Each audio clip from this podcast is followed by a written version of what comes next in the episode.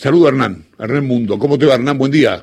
¿Qué tal, Chavo? Buen día. El gusto de saludarte como siempre. Le vamos a dar continuidad al audio y a lo que decía el ministro Ginés González García, escuchando lo que nos contaba Hernán Quirós cuando lo consultábamos en conferencia de prensa respecto a la situación de la vacuna cuando efectivamente esté circulando y se esté aplicando y la necesidad de saber si habrá que aplicarla cada seis meses, un año, como trascendió en las últimas horas eh, a partir de información que circula de la vacuna de AstraZeneca Universidad de Oxford. Esto decía Fernando Quirós al respecto.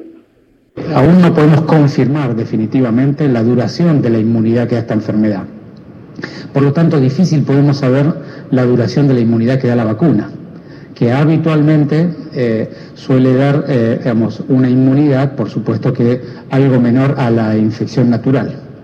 Eh, así que yo te diría, eh, saber todavía si vamos a tener que darlo cada seis meses o cada año es un poco apresurado.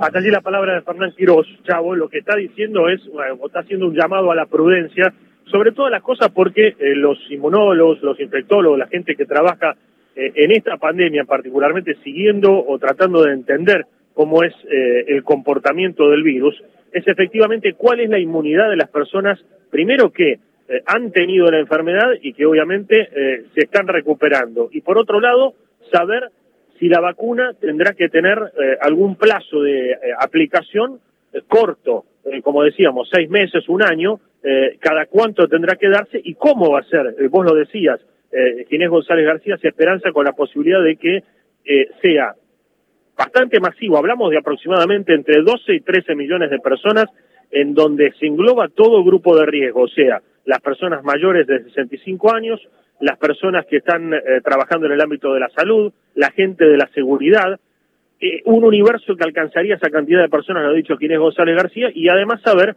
si va a alcanzar a toda esa población de manera pública. Por lo tanto, habrá que esperar cómo va también trabajándose el tema de eh, cada una de las fases, actualmente en fase 3, varias de estas vacunas, a ver si avanzan a fase 4 y cuándo efectivamente estarán circulando en la población. El dato en cuanto al COVID-19, Chavo, en la ciudad de Buenos Aires es la consolidación de la baja de 1.300 casos diarios, recordemos en aquel mes de agosto, a un promedio de 500, 600 esta semana en la ciudad de Buenos Aires. De cualquier manera, y un dato que parece de sentido común, pero si lo consultamos a Fernán Quirós, habrá que tener en cuenta que el uso del barbijo o de la mascarilla, hasta tanto no haya una definición eh, o no haya una solución definitiva, va a ser obligatorio y no hay posibilidad de que se flexibilice su uso como sí sucedió en algunos países europeos durante el verano. Te mando un abrazo, Hernán, gracias. Un ¿eh? abrazo grande. Hasta luego. Eh...